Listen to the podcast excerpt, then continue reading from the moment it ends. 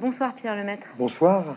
Vous êtes avec nous puisque nous allons évoquer Le silence et la colère aux éditions Calman Lévy, qui est une suite sans être une suite de Après le grand monde. Et celui-ci est sous-titré Les années glorieuses. Or, on va attaquer tout de suite le sujet. Les années pas si glorieuses que ça. Vous l'avez déjà évoqué dans plusieurs interviews, mais alors la question que j'ai envie de vous poser et qui revient pour ce volume-là comme le précédent, finalement, elles sont pas si glorieuses que ça, parce que ce que vous nous amenez à regarder, c'est que toute cette période d'après-guerre, la débrouille glisse facilement à la magouille. Oui, ce, n'est pas la raison principale. Vous avez raison de dire qu'elles ne sont pas si glorieuses que ça. Euh, il y, a deux, y a deux éléments. D'abord, c'est le début des Trente Glorieuses, et puis après, il y a la question des Trente Glorieuses elles-mêmes. Si vous voulez, je pense qu'on peut hmm. articuler la réponse euh, autour de ces deux axes. D'abord, c'est le début des Trente Glorieuses. Alors, on est en 1952. Et ma surprise avait été importante lors euh, du, précédent euh, volet euh, Le Grand Monde de m'apercevoir qu'en 1948, cette sortie de guerre avait été beaucoup plus difficile pour le peuple français que je ne l'avais imaginé. Dans mon esprit, les Trente Glorieuses, c'était globalement les années 60 les années 48, c'est pas du tout les années 60. Ce sont des années avec des tickets de rationnement, avec un fort taux de chômage, des tensions sociales importantes. Le nombre de jours de grève en 48 est un bon index des tensions sociales du, pays. 52, on commence, euh, euh, à trouver ce que vont devenir progressivement les 30 glorieuses. C'est-à-dire, j'ai l'impression que cette année 52, entre 51 et 53, si vous voulez, on est, à mon avis, dans la période de pivot entre les années qui ont été difficiles, la sortie de guerre, et ce qu'on appellera après les 30 glorieux, c'est-à-dire l'embellie économique du pays, l'acmé du capitalisme euh, français et européen dans cette période-là. Ça, c'est une chose. Puis la deuxième chose, c'est les 30 glorieuses. Moi, euh, j'écris toujours du côté des, opprimés, j'écris toujours du côté des gens en difficulté, j'écris toujours... Euh, alors, ne suis pas un écrivain populiste, mais euh, c'est un roman social. Dans un roman social, on a plutôt tendance à s'intéresser aux gens qui ont des difficultés qu'à ceux qui vont très bien. Cela dit, Les Trente Glorieuses est une période un tout petit peu euh, paradoxale, parce que, évidemment, il y a un ascenseur social qui fonctionne bien. Évidemment, ce sont des décennies de plein emploi. Évidemment, le, statistiquement, les ménages français vont de mieux en mieux. Et on est dans cette période-là, à bon droit, certain que nos enfants auront une meilleure vie que nous. Ça, c'est vrai. Mais ça n'est vrai que pour une très grande majorité, et ça laisse beaucoup de monde quand même au bord de la route. Juste un, point pour, pour conclure sur ça.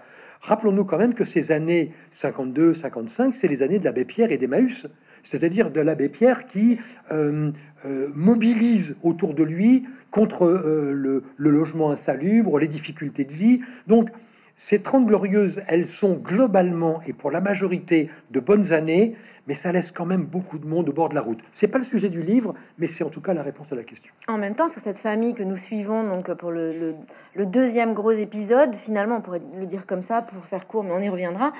Euh, cette famille-là, elle est justement un peu entre euh, une facilité entre très grosses guillemets parce que le patriarche de cette famille tient bien debout et en même temps elle doit se définir à un moment donné ou à un autre. Donc justement cet endroit bien spécifique qui fait que c'est pas une famille euh, complètement dans le besoin mais en même temps pas complètement à l'aise vous permet d'aborder cette question quand même j'y reviens, de cette limite très fine qui fait qu'on peut basculer facilement dans la magouille pour s'en sortir. Ouais, mais franchement, j'ai l'impression que ça c'est propre à toutes les périodes. Hein. Ah, je vous écoute. Euh, euh, j'ai pas l'impression sur ce plan-là que les 30 glorieuses sont, euh, sont exceptionnelles. Il y a toujours eu des petits malins. Il y, y, a toujours eu des prévaricateurs. Il y a toujours de la concussion. pas beaucoup plus dans, dans ces années-là que dans d'autres. Dans, dans, le livre, je trouve qu'il y a peut-être moins que vous dites que, que, du malheur. Il y a du chagrin. Il y a du chagrin parce que on va, traite peut-être, on va en discuter. Euh, on traite de, la question de la liberté des femmes. On traite d'une frange de la population qui est en difficulté parce qu'elle est victime du progrès, de ce qu'on appelle à l'époque le progrès. Donc j'ai l'impression qu'il y a peut-être euh, plus de chagrin que de que de filouterie cette fois-ci. De chagrin à quel endroit? Le silence et la colère se, rejoignent sur le thème du, chagrin. En fait, le, titre fait penser qu'il pourrait y avoir d'un côté le chagrin, de l'autre la colère. Mais en fait, j'ai l'impression que chaque personnage du livre renferme à la fois le silence et la colère. Prenons l'exemple de Hélène. Hélène est une fille qui a 23, 24 ans et qui va vivre une période doublement difficile. Elle fait un reportage difficile dans un village qui est condamné par un barrage hydroélectrique, et en même temps, c'est une jeune femme qui est enceinte et qui ne veut pas euh, de ce bébé et qui veut avorter. Euh, et elle a en elle à la fois le silence et la colère. Le silence parce que c'est ce à quoi sont condamnés ces braves gens qui, dont le village va être noyé. C'est en même temps le silence, le grand silence des hommes sur la peine des femmes, sur les difficultés des femmes le grand silence des femmes condamnées au silence euh, par la loi, et en même temps, c'est la colère qui fait bouillonner tous les gens qui sont obligés de se taire. Donc en fait, j'ai l'impression que tous les, tous les personnages portent à la fois ce silence et cette colère, et que le, lieu de carrefour entre les deux, j'appelle ça le chagrin. Mais est-ce qu'en réalité, finalement, tous vos personnages ne nous évoquent pas la part d'ombre, la part sombre, la part de ténèbres qu'on a tous au fond de nous? Oui. Euh, alors, c'est un peu prétentieux, un peu arrogant de répondre oui, euh, mais oui. oui. C'est ça qui vous intéresse le plus Alors, dans, dans, le, dans le type de roman que j'écris, euh, j'écris des romans d'aventure. Donc, dans le type de roman que j'écris, on a besoin, j'ai besoin de deux choses.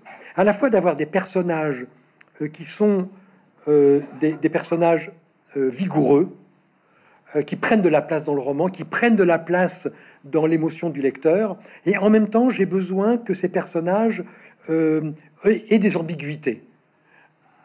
alors, il y a un écrivain que, j'aime beaucoup qui s'appelle Forster, écrivain anglais, La route des Indes, tout ça.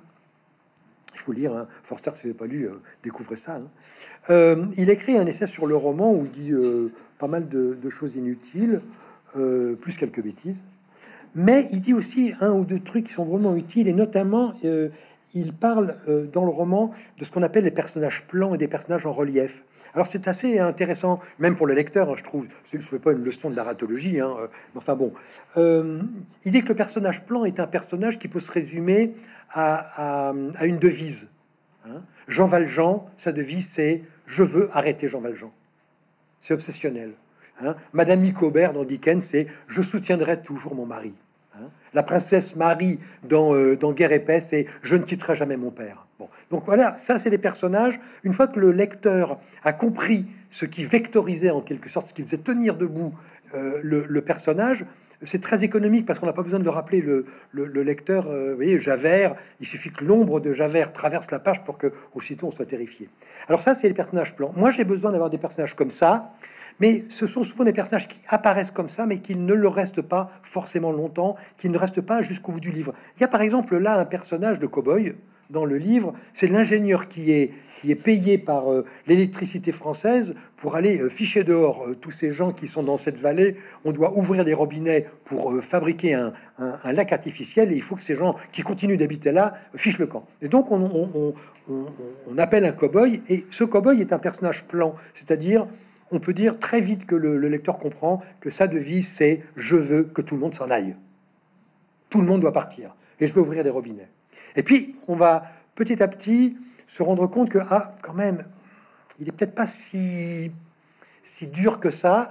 Et puis, on va comprendre que peut-être il a des raisons de l'être et que peut-être il ne l'était pas. Alors là, je laisse au, lecteur, à la lectrice, la surprise, mais ces personnages qui sont à la fois plans et en relief, c'est-à-dire des personnages à la fois prévisibles, mais ils sont tellement prévisibles qu'on finit par avoir le doute sur leur prévisibilité. Et c'est ça qui m'intéresse dans ce type de roman. C'est ce qui, à mon avis, une des choses qui a des ingrédients qui fait tenir la narration. Ah, sur ce genre de personnage, on pense à Joyce Carl Oates, qui est aussi un des auteurs que vous citez.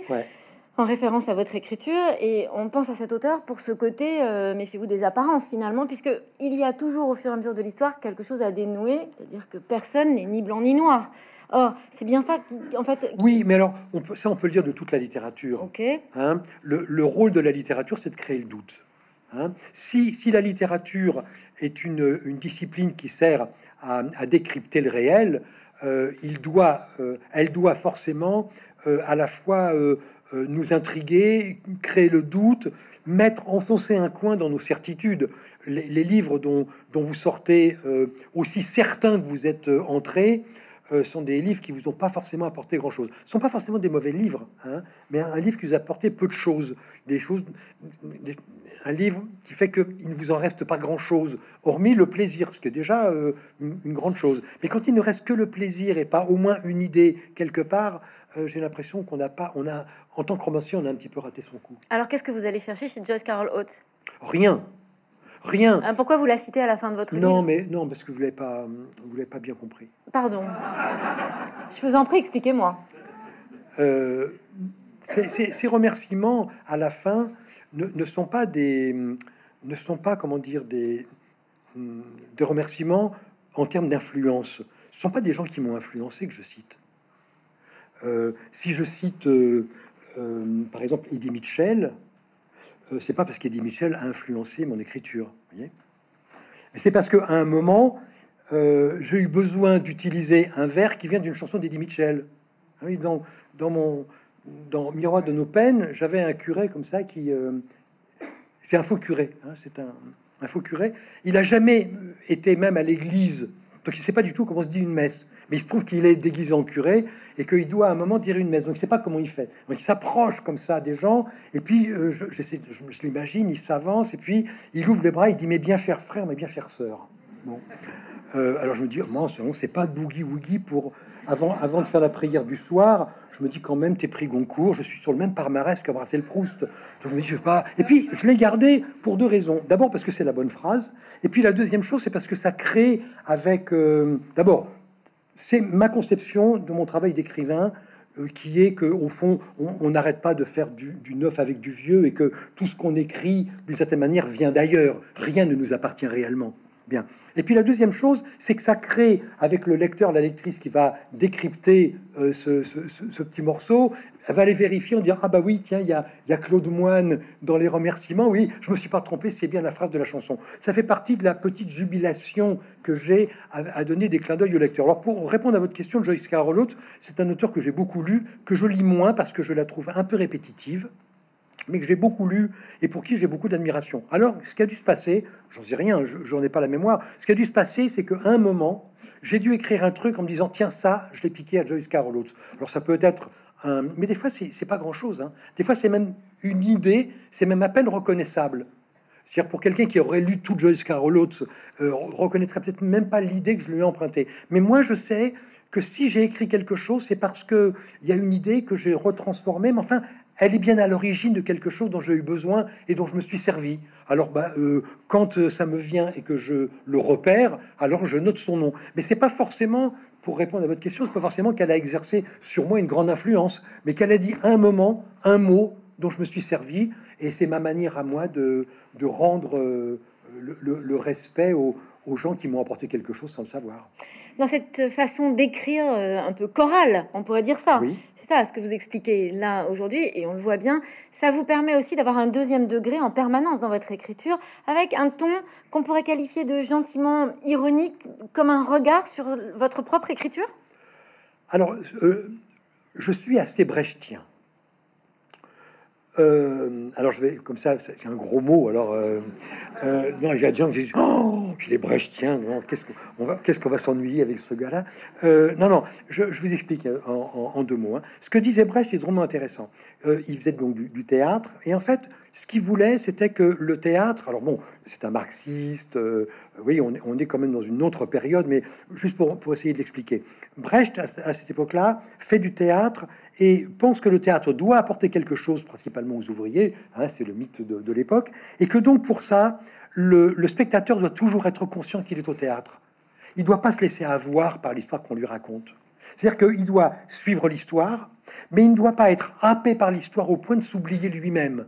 Ce que, veut Brecht, c'est que le spectateur suive l'histoire, la comprenne, euh, acquiert quelque chose, un esprit critique grâce à cette histoire. Mais ce que ne veut pas Brecht, c'est que la personne euh, s'immerge tellement dans l'histoire au point de s'oublier elle-même. Il dit que la lucidité doit rester euh, intégrale tout le temps. Et sur ce plan-là, je suis un peu brechtien, c'est-à-dire j'ai envie que le, que le lecteur, la lectrice croit à mon histoire, croit à mes personnages, j'ai envie que l'histoire le ou la passionne, mais j'ai envie quand même que euh, le lecteur ou la lectrice continue de penser que c'est un roman et que du coup il a le droit d'être critique par rapport à ce que j'écris et par rapport y compris à ce qu'il ressent ou il ne ressent pas.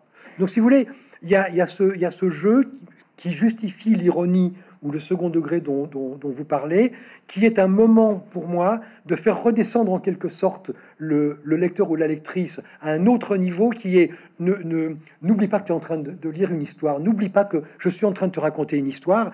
Et euh, j'ai pas envie que, le lecteur ou lectrice se dise ce type-là nous raconte des histoires, au, sens de ce type-là nous raconte des mensonges. Non, je raconte une histoire et c'est vrai que je suis assez brechtien sur ce plan-là. L'ironie que j'utilise est une manière, alors euh, très douce, je l'espère en tout cas, pas, pas violente et pas idéologique, de dire au lecteur, lectrice, euh, par un petit clin d'œil, voilà, on, sait, on sait toi et moi de quoi nous parlons, et on sait que tu as le droit d'avoir du recul euh, sur, sur le livre, et que c'est même ton devoir de lecteur, d'une certaine manière, de ne pas te, te laisser avoir par cette histoire. C'est aussi avec ce ton que vous arrivez à avoir une forme de distance finalement sur tous les éléments que vous utilisez, puisque vos livres sont incroyablement référencés, puisque à chaque fois on apprend, mine de rien, des éléments de l'histoire en général, et il y a énormément de clins d'œil, et pas seulement à la littérature. Mais dans cette saga particulièrement, on ne peut pas s'empêcher de penser à Zola, à Germinal, à Nana, au bonheur des dames. C'est une évidence d'écriture naturaliste de romancier naturaliste, le ton que vous employez, c'est aussi pour avoir cette distance même sur tous les éléments qui vous ont servi comme une palette de peintre à écrire votre roman? Alors oui, vous avez raison, c'est ça. Et puis, euh, c'est également, euh, encore une fois, le, le fait de provoquer chez le lecteur des, des ponts, euh, de, de l'amener à faire des ponts.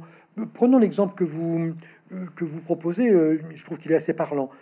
Ce roman est un roman social. C'est-à-dire que le premier est un roman d'aventure, celui-ci est plutôt un roman social, euh, et j'ai décidé que cette tétralogie serait composée de quatre livres, bien sûr, par définition, mais que chaque livre, chaque volet de la tétralogie rendrait hommage à un genre littéraire. Donc le troisième rendra hommage à un troisième genre littéraire, ainsi que le quatrième. Donc là, on rend, je rends hommage au, roman social. Donc évidemment, la grande référence, c'est celle de Zola. Alors, euh, la question que je me pose, c'est comment je fais? Comment je fais pour que ce roman soit un roman social, euh, qu'il soit un roman d'aujourd'hui, pas un roman du 19e siècle?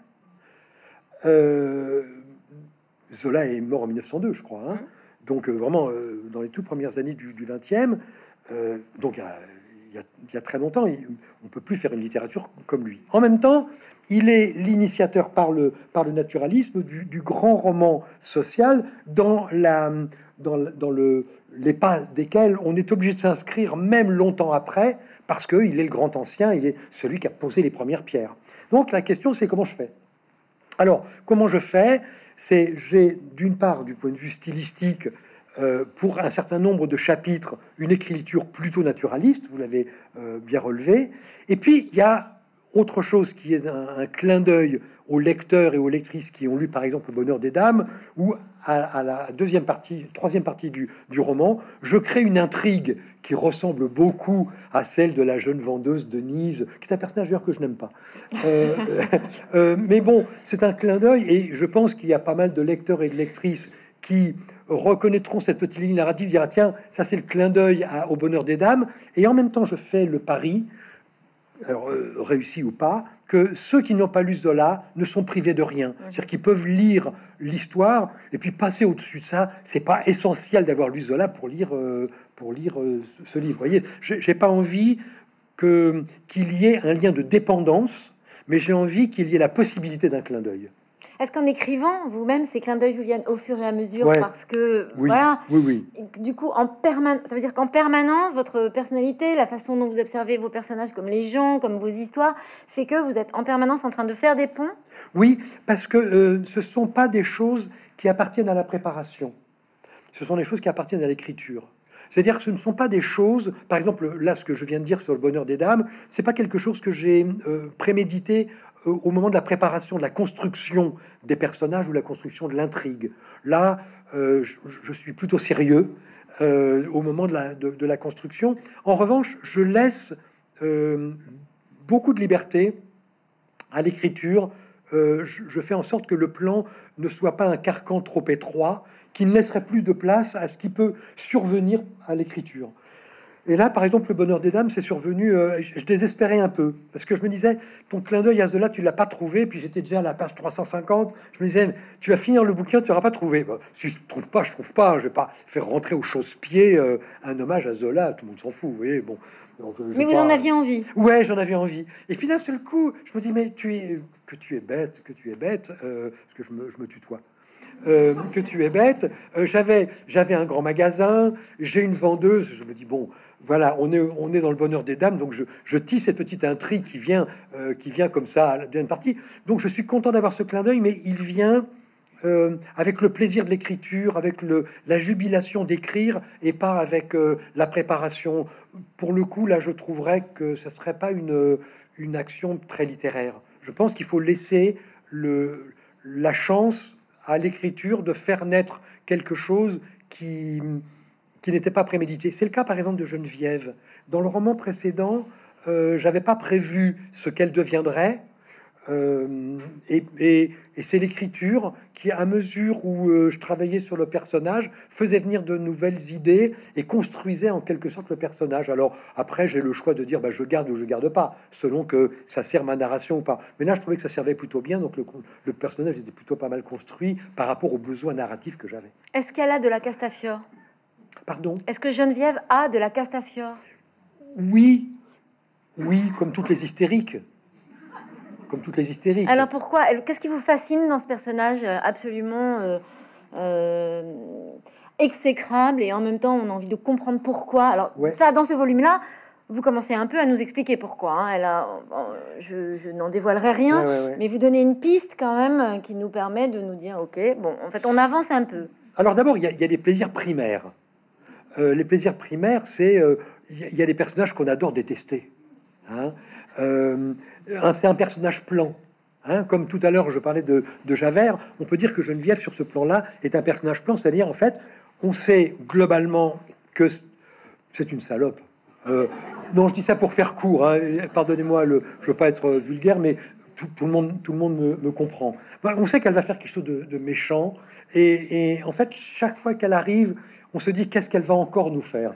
Et ça, je dois dire que c'est un plaisir de lecteur que j'essaye de, de, de, reproduire à destination de mes lecteurs, c'est le plaisir que j'ai dans un roman d'avoir ces personnages qui sont prévisibles, mais dont on n'arrive jamais vraiment à prévoir jusqu'où ils le sont. Et ça, c'est quelque chose d'extrêmement plaisant. Alors, c'est parfois très positif et parfois très négatif, hein euh, mais euh, on, l'a dans les Trois Mousquetaires, on l'a dans bon, euh, on l'a dans Hugo, etc. Euh, j'adore ces personnages parce que euh, ils créent chaque fois qu'ils arrivent une jubilation nouvelle, qui crée encore une fois, je pense, un, lien, euh, un lien discret avec le entre l'auteur et le, lecteur. Bon, ça, c'est une, une, première, une première donnée. Ce qui m'intéresse chez elle, c'est de savoir comment le lecteur et la lectrice vont résoudre l'équation. C'est pourquoi est-elle comme ça? Parce que on, au premier degré du texte, elle est assez marrante parce qu'elle est très méchante. Donc on trouve ça marrant. Et je trouve qu'il y a quelque chose qui est plutôt pas mal réussi, je trouve, dans le... Je suis pas un grand admirateur de ce que je fais, hein, mais non, non, non, non, je, vraiment... Alors là, tous les gens qui me connaissent pourront vous dire que je suis un homme très facilement envahi par le doute et que je suis pas du tout un auteur autosatisfait. Mais je trouve que ce personnage, il, est, il est pas trop mal construit. Alors, il y a quelque chose d'intéressant au fait que elle est extrêmement méchante, mais en même temps, on la déteste pas vraiment. Hein, il y a quelque chose chez elle. Peut-être que, peut-être que la manière dont elle est méchante consiste à faire du mal à des gens qui, d'une certaine manière, le méritent. Son mari, il est quand même pas blond bleu. Hein, bon, donc, euh, il y, a, y, a, du jeu dans, dans, la, dans la détestation que, cette, que ce personnage va faire naître chez nous. Il y a du jeu. Et au bout d'un moment, je fais le pari que ça fait le deuxième, c'est le deuxième volet où on voit apparaître ce personnage. Je fais le pari que le, lecteur ou la lectrice doit commencer à avoir des doutes et se dire, mais pourquoi est-elle comme ça? Et jusqu'où peut-elle l'être? Euh, C'est pas possible qu'elle traverse les quatre volumes en étant toujours la même. Euh, vous voyez, c'est donc où, est-ce que ça va? Et ça, je trouve que c'est une question intéressante parce que c'est une promesse littéraire, c'est-à-dire quelque chose qui arrive comme une espèce de promesse sous-jacente qui se lit quasiment entre les lignes et qui fait que le lecteur ou la lectrice, qu'il en ait conscience ou pas, attend quelque chose du livre et quand il l'a pas dans ce livre-là, alors il va l'attendre du prochain. Dans ce livre-là, à nouveau, on retrouve en fait le salaud est un personnage formidable. Oui, le salaud est un personnage formidable. Voilà. Euh, Vive les salauds. Voilà. En, littérature. Et ce qui est bien, c'est qu'il y en a plusieurs quand même dans vos livres, enfin, en tout cas, ou même par moment. Enfin, voilà. Vous savez, Hitchcock, pardonnez-moi de vous, vous en prie. Euh, Hitchcock disait meilleur est le méchant, meilleur est le film. Tout est dit. Euh, et en même temps, vous avez choisi quand même de nous montrer comment l'époque s'est construite précisément à ce moment-là. C'est-à-dire que là, on découvre euh, les premiers articles à scandale. Alors, on pense bien sûr au quotidien, mais on pense quand même à la presse qui est arrivée aujourd'hui, la presse people, la presse qui s'attarde vraiment à aller chercher euh, sous le tapis. en même temps, vous nous parlez de ces grands magasins, et puis on voit bien l'ombre des magasins Tati se profiler, ou du rapport aux, employés qui sont dans des supermarchés en étant un peu exploités. on voit bien aussi, en fait, ce que représente le gouffre financier d'une affaire comme ce barrage. donc, en fait, dans vos livres, vous avez toujours envie. Alors quoi? Dans le volume précédent, vous disiez les fonctionnaires font leur boulot de fonctionnaire. Est-ce que vous avez une dent contre qui? Vous avez envie de dénoncer quoi ou de rappeler quoi? Euh, Vaste question. Euh, comment vous dire euh, Je suis en colère contre, l'état du monde. je pense que le, monde ne tourne pas comme je voudrais. Alors donc, euh, il y a deux, manières de réagir à ça la frustration ou la colère. Je choisis la colère, moi. Hein euh, je choisis, c'est comme ça que je suis né. Je suis, un homme en colère. Et alors, quand je regarde une nouvelle période, là, je travaille sur un livre qui se passe en 59, la, la suite de celui-ci je trouve tout de suite, dès que j'ouvre le journal en 59, comme je l'avais ouvert pour 52, pour 48, je trouve toujours des sujets euh, pour alimenter ma colère. Vous voyez, c'est une espèce de chaudière, comme ça, qui arrête pas de vrombir. Et puis, de temps en temps, j'ouvre le truc, et puis, paf je, reçois une dose qui me fait repartir, vous voyez, comme un, comme poil euh, chauffé à blanc. En fait, je trouve toujours des occasions de me révolter contre l'époque contre sur laquelle j'écris. Mais c'est pas de ma faute, c'est l'époque qui est comme ça, quoi. Et alors aujourd'hui, pourquoi vous n'écrivez pas sur aujourd'hui si vous êtes en colère J'y arrive, madame, j'y arrive. Mais j'ai fait 48, 52, je fais 59, après 65, après 75, 85, j'y arrive. Mais laissez-moi le temps, je suis au, cinquième, laissez-moi encore un peu de temps, mais j'y arrive, je vous promets, j'y travaille d'arrache. Est-ce que c'est plus dur? Alors, euh, oui, alors, c'est plus dur. C'est plus dur et je vais vous dire euh, par quelque chose qui m'a surpris. Quand je suis arrivé à 52, je me suis dit, ça y est, ça y est, je suis dans mes années. Moi, je suis dans 51. Ça y est, 52, c'est pour moi. Et puis, euh, je me suis dit, bon, 52, j'ai aucun souvenir. Donc, je me suis dit, c'est pas encore pour moi. Donc, si 50, 59, ça va être bien. Et 59, je commence à avoir des souvenirs, sauf que c'est pas les bons. C'est-à-dire qu'en fait, j'ai une, une, Mais non, mais euh, je pense que n'importe qui, pensant à une, à une période reculé de sa propre vie, doit avoir ce sentiment de distorsion entre les souvenirs qu'on a et la réalité euh, historique. Si je regarde la réalité historique, elle n'a pas grand-chose à voir avec ce dont je me souviens la transformation de la mémoire, le fait que ce que j'ai regardé n'est qu'un tout petit morceau de l'histoire, celui euh, dont, j'étais l'observateur dans ma famille, mon école, ma ville. Vous voyez, c'est un tout petit échantillon d'humanité qui est assez court pour avoir une vision euh, globale. Et en fait, le peu de choses dont je me souvenais étaient plutôt erronées. Ça se passait pas vraiment comme ça, les souvenirs que j'ai. Et donc, du coup, au lieu d'être euh, plutôt rassuré et d'être, j'ai envie de dire, dans mes propres pas, je n'arrête pas, au contraire, d'interroger mes souvenirs et, je, les observe maintenant avec beaucoup de suspicion parce que le c'est pas du tout comme ça que ça s'est passé. Euh, la réalité historique euh, me, me, dément en permanence. Donc, ce que je croyais être un confort à partir des années que j'avais connues est en fait un véritable piège. Alors donc, je fais pour ces années-là comme avec les autres, je fais comme si je les connaissais pas. Et c'est drôlement dur. Hein. En écrivant celui-ci, qu'est-ce que vous avez euh, peut-être pas découvert, peut-être pas le bon mot, mais en tout cas, qu'est-ce qui vous aura le plus frappé comme quelque chose que vous ignoriez ou que vous avez découvert à ce point-là? Puisque, comme vous le dites là, vous revenez beaucoup sur la condition des femmes à l'époque, et alors vous, vous, prêtez des propos, notamment à Guénaud, euh, ce, gérant de magasin, des propos qui sont à la fois hilarants et effrayants. Euh, donc il euh, y a ce sujet-là, vous l'avez dit, vous parlez d'avortement, vous parlez voilà d'administration, ok. Mais vous, finalement, dans cette enquête que vous faites pour écrire, qu'est-ce qui vous aura le plus surpris? Alors deux choses. Euh, le consensus euh, sur le fait, le consensus de l'ensemble de la société française. Évidemment, encore une fois, la marge est toujours dans la page, donc il y a des choses à la marge, bien sûr. Mais euh, quand même globalement, il y a un consensus sur le fait que oui, le progrès est inévitable et oui, il va faire des victimes et qu'il est des victimes est inévitable. Ça, c'est une équation progrès, victime, euh, normalisation. Cette équation-là euh, m'a surpris à ce point. C'est-à-dire que je ne pensais pas qu'il y avait un tel consensus sur le fait qu'il y aurait des victimes au progrès. Et puis la deuxième chose, et j'aurais dû la mettre d'ailleurs dans l'ordre d'importance en premier, c'est la question de l'avortement. Euh, encore une fois, voyez comme les, souvenirs sont, sont, trompeurs. Pour moi, les, les 30 glorieuses, la première idée, si je mets 30 glorieuses et, avortement, je suis sur Gisèle Halimi, le procès de Bobigny, pour faire court. Mais ça, c'est tard dans les 30 glorieuses. C'est pas les années 50, c'est les années 70. Donc, euh, sur le coup, je, réagis comme ça, et très vite, je me dis, attention, tu es en train de te tromper quand même de, de pas rien, de décennies. Voyons voir comment c'est il y a deux décennies. Et là, je me rends compte que c'est pire que les années 30. Ça, c'est une vraie surprise. En 1960, il y a plus de personnes poursuivies pour avortement que dans les années 30.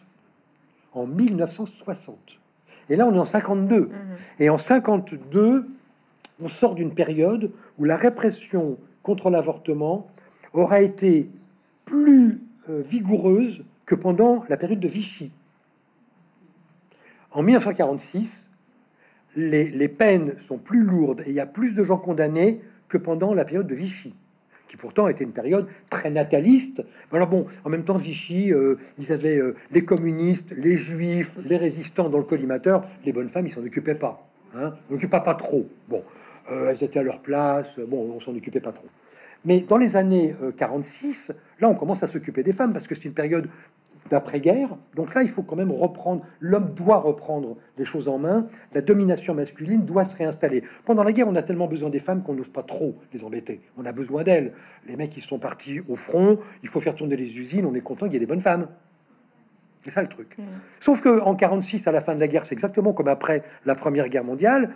Bon, ça y est, maintenant les femmes peuvent retourner au foyer. Elles peuvent retourner à leur place. J'espère que tout le monde entend les guillemets que, que, j'y mets.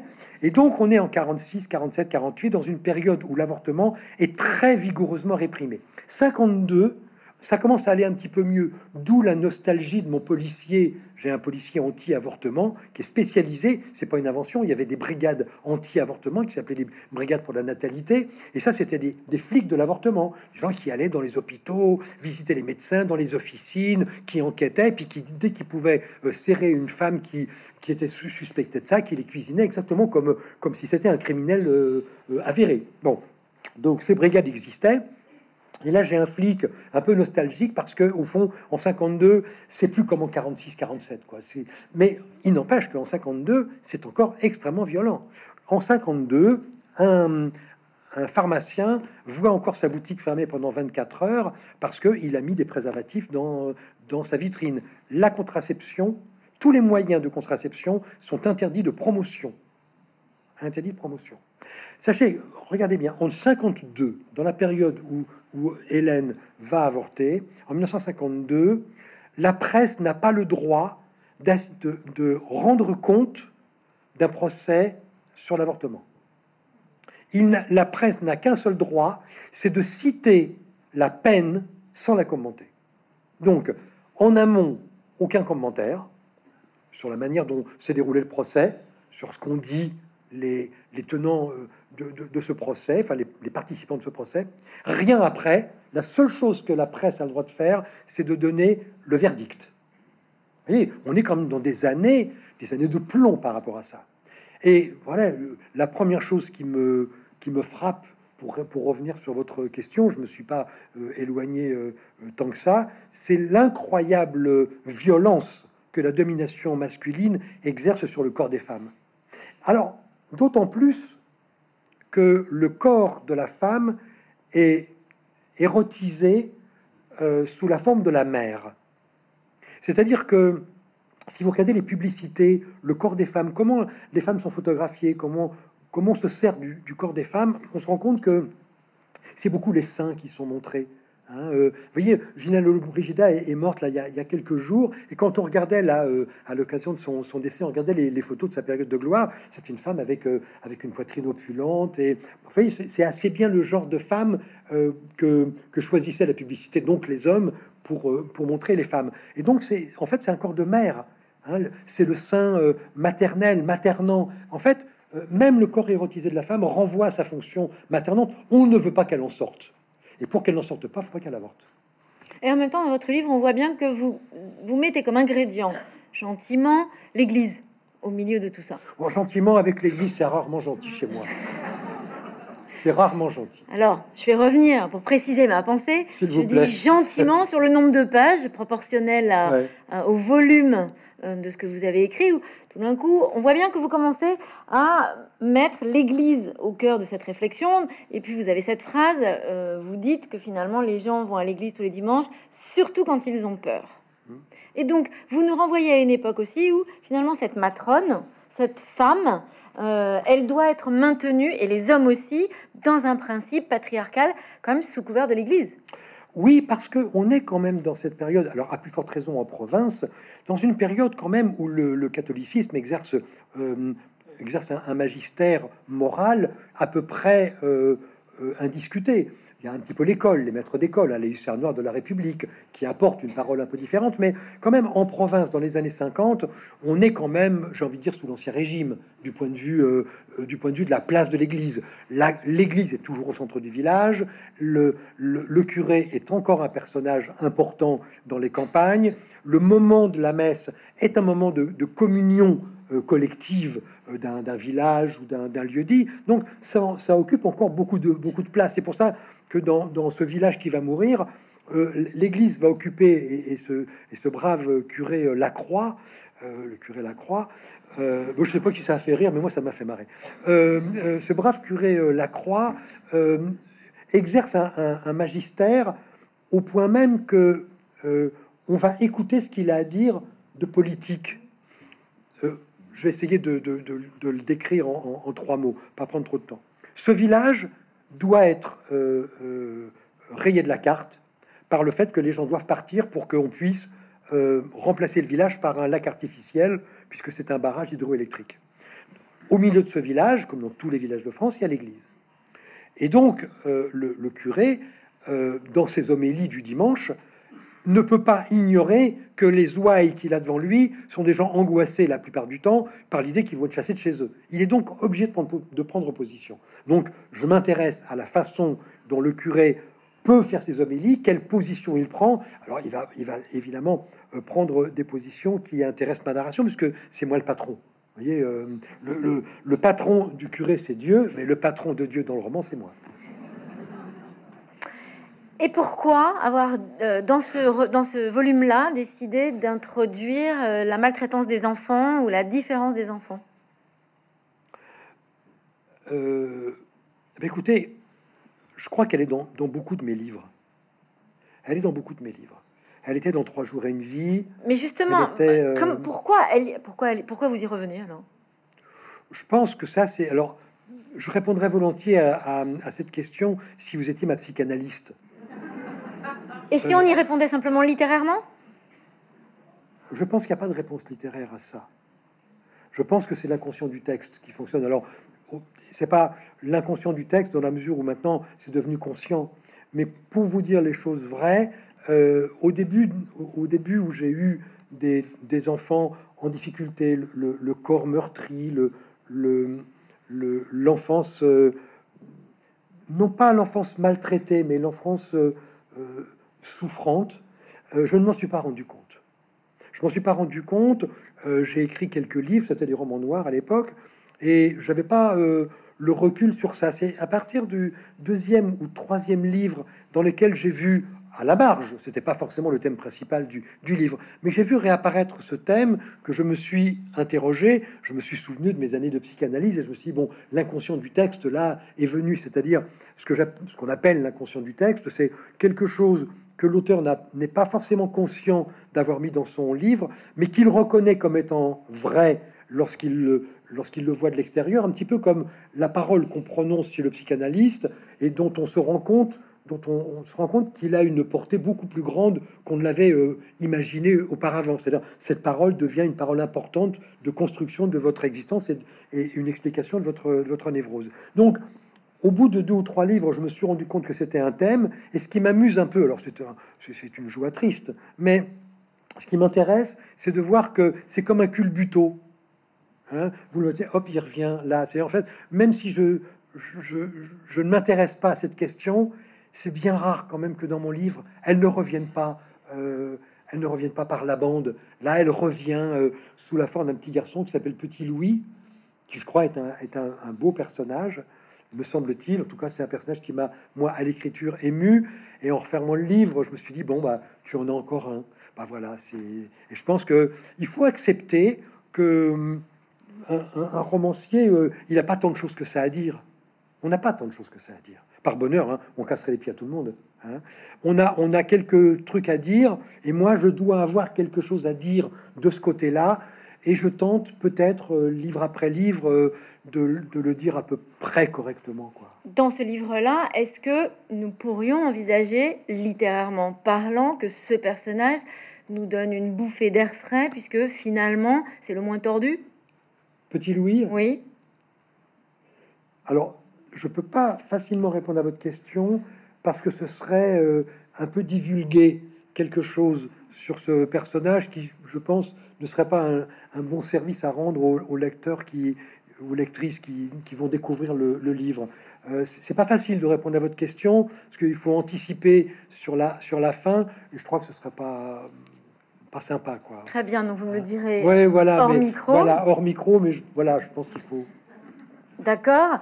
Je me donne, je me donne beaucoup de mal pour réserver des surprises, donc je n'ai pas envie de les divulguer. Je me donne beaucoup de mal toute, l'année. Je j'essaie de préparer des choses qui vont surprendre. Alors si, on, me le temps là, vous me diriez oui ou non. Je pense que les lecteurs qui ne vous ont pas encore lu euh, se précipiteraient plutôt pour savoir de quoi il s'agit que euh, de que, de avoir l'impression que vous spoliez la fin. Mais ce n'est que mon avis. Euh, en même temps, on voit bien. Est-ce que c'est un sujet finalement sur lequel vous avez moins envie de rire que les autres? C'est un sujet sur lequel j'ai envie de, oui, j'ai moins envie de dire que les autres. C'est un sujet, euh, c'est un sujet plus grave, c'est un sujet douloureux, mais en même temps, vous voyez, euh, on parlait tout à l'heure de ce mélange permanent entre le rire et, le sérieux.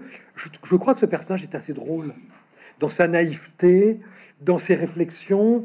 Il est, je trouve, enfin moi j'étais ému en l'écrivant. Alors euh, après, il va émouvoir ou pas, ça va dépendre des lecteurs et des lectrices. Puis le livre maintenant leur appartient. Ce personnage n'est plus à moi il appartient maintenant au lecteur. Mais j'ai l'impression, quand je l'écris, qu'il est émouvant, qu'il est drôle, euh, et j'essaie d'entretenir ça le plus longtemps possible, mais on est toujours rattrapé par la réalité.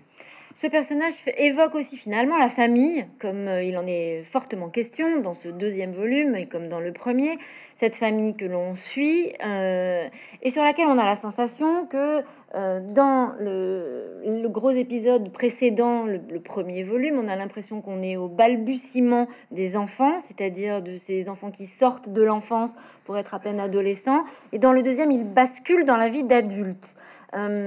finalement, est-ce que euh, vous êtes en train d'écrire aussi une, observation délicieuse, euh, littérairement parlant, de ce qu'est une fratrie. Oui, euh, le roman choral auquel vous, faisiez référence tout à l'heure est un, est un système narratif qui n'est pas facile à, construire parce que vous avez la ligne narrative de chacun des personnages. Il, faut réussir à intéresser sur la destinée de chacun des personnages, mais en même temps, c'est une fratrie et euh, chacun est aussi construit dans ses interactions avec les autres. C'est pas simplement euh, des personnages, ce sont des personnages ensemble. C'est ça qui fait, qui fait le collectif de la, de la famille. Alors oui, euh, d'une certaine manière, ils vont se construire les uns euh, par rapport aux autres, les uns en regard avec les autres. ça va pas aller. vous voyez, dans, dans ce roman-là, on a un frère et une sœur qui sont concurrents dans le même journal. Donc, je, je, pense qu'à travers ça, j'essaye de, montrer que même quand on s'aime, même quand on a ces liens euh, extrêmement étroits qui tient qu'on a eu une enfance commune, des parents communes, une histoire qu'on peut partager, reste qu'on est chacun une personnalité avec ses, avec ses ambitions, avec euh, ses besoins, et que de temps en temps, ces besoins vont se heurter à la volonté de l'autre. Et que la grande difficulté qu'on a, c'est qu'avec n'importe qui d'autre, on saurait comment faire. Mais quand c'est avec un frère et une sœur, ça devient beaucoup plus difficile. Au nom, au nom de l'histoire, au nom de l'histoire. Est-ce que finalement tous vos personnages ont peur? Notamment de prendre, d'avoir une place, de prendre une place ou de la trouver? Ouais, mais oui, je crois que tout, je, suis en train de les passer un petit peu en revue, mais en fait, c'est pas c'est pas nécessaire pour répondre oui. Mais euh, qui dans la salle pourrait dire que euh, il ne répond pas à cette définition? Qui, qui ici n'a pas peur de quelque chose? Mais c'est ça qui vous intéresse comme sujet? Non. Non, c'est pas c'est pas ça qui m'intéresse. Je veux dire, c'est pas le centre de ma préoccupation romanesque, mais ça fait partie des, dimensions des dimensions naturelles du personnage. Tous les personnages ont quelque chose d'universel simplement par leur appartenance au genre humain. L'amour, le désir, euh, la, peine, le chagrin, le bonheur, la jouissance et la peur. Donc on, est, on est devant des, universaux et ce serait quand même une curieuse manière de faire de la littérature que d'avoir des personnages qui ne répondent pas à minima à ce qui fabrique le fond de l'humanité. Ce serait quand même une curieuse façon de procéder. Et alors comment vous définiriez votre préoccupation centrale euh, du romanesque? Je suis simplement un type qui raconte des histoires. Merci Pierre Lemaître. Merci à vous surtout.